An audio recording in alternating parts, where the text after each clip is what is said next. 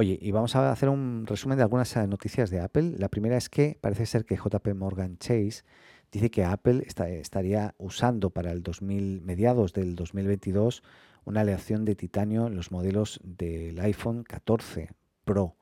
El resto de gama eh, pues continuaría, continuaría usando, continuaría usando eh, pues acero inoxidable o aluminio, lógicamente.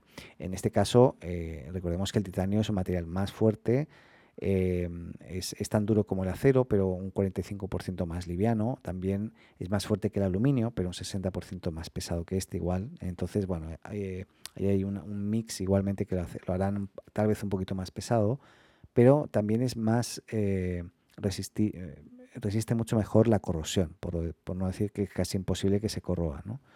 Em, y en ese aspecto también se está hablando de que va a tener este iPhone 14 cierta tecnología que va a permitir, en este caso, con un, recubrimiento pues, eh, que tenga protección antihuellas y también ofrecería un acabado de alto brillo para lograr una apariencia mucho más atractiva. Así que estaremos pendientes.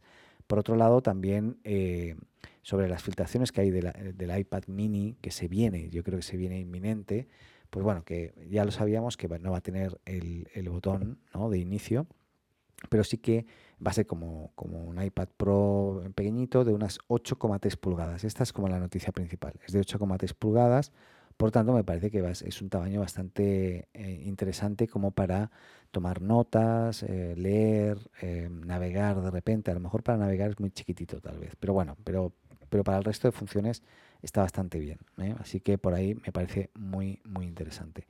La otra cosa es que, bueno, esto también lo habíamos visto, pero parece ser que para los nuevos iMac o los nuevos eh, dispositivos, también MacBooks que se vengan, parece ser que el año próximo, se, es lo más probable, pues puedan venir con Face ID eh, según Bloomberg. ¿no? ¿Qué es el Face ID? Recordemos que el iPad Pro y algunos dispositivos tienen, algunos teléfonos ya, tienen la posibilidad de reconocer tu rostro como para loguearte, ¿no? para identificarte y eh, que tú seas el, tu cara sea tu password. Vamos.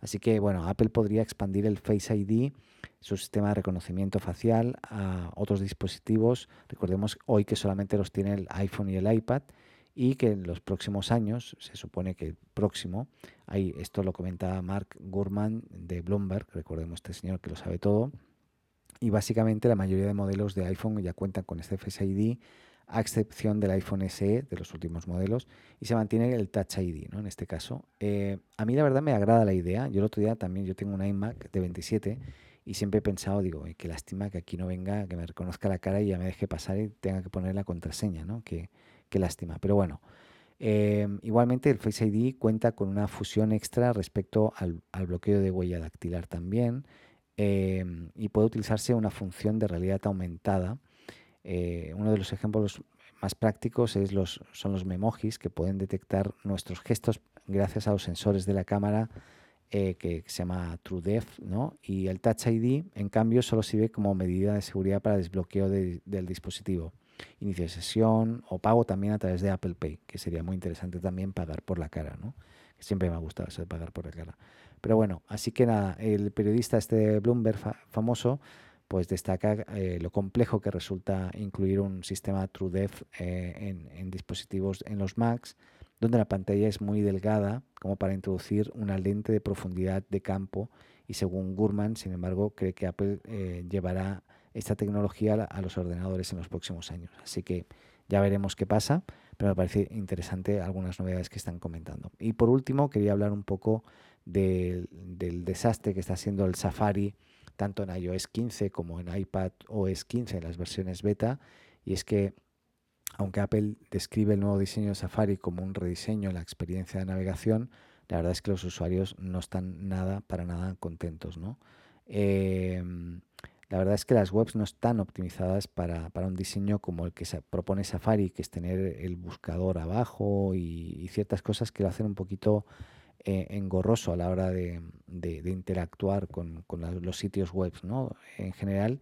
Y igualmente recordemos que Google ya intentó crear un diseño similar a Safari con Chrome y parece ser que se volvió atrás y no pudo, no pudo tirarlo adelante. Así que, quién sabe, a lo mejor Apple tiene que volver atrás con este rediseño que para ellos sea tan novedoso, pero que parece ser que para tanta gente pues no tiene ningún sentido.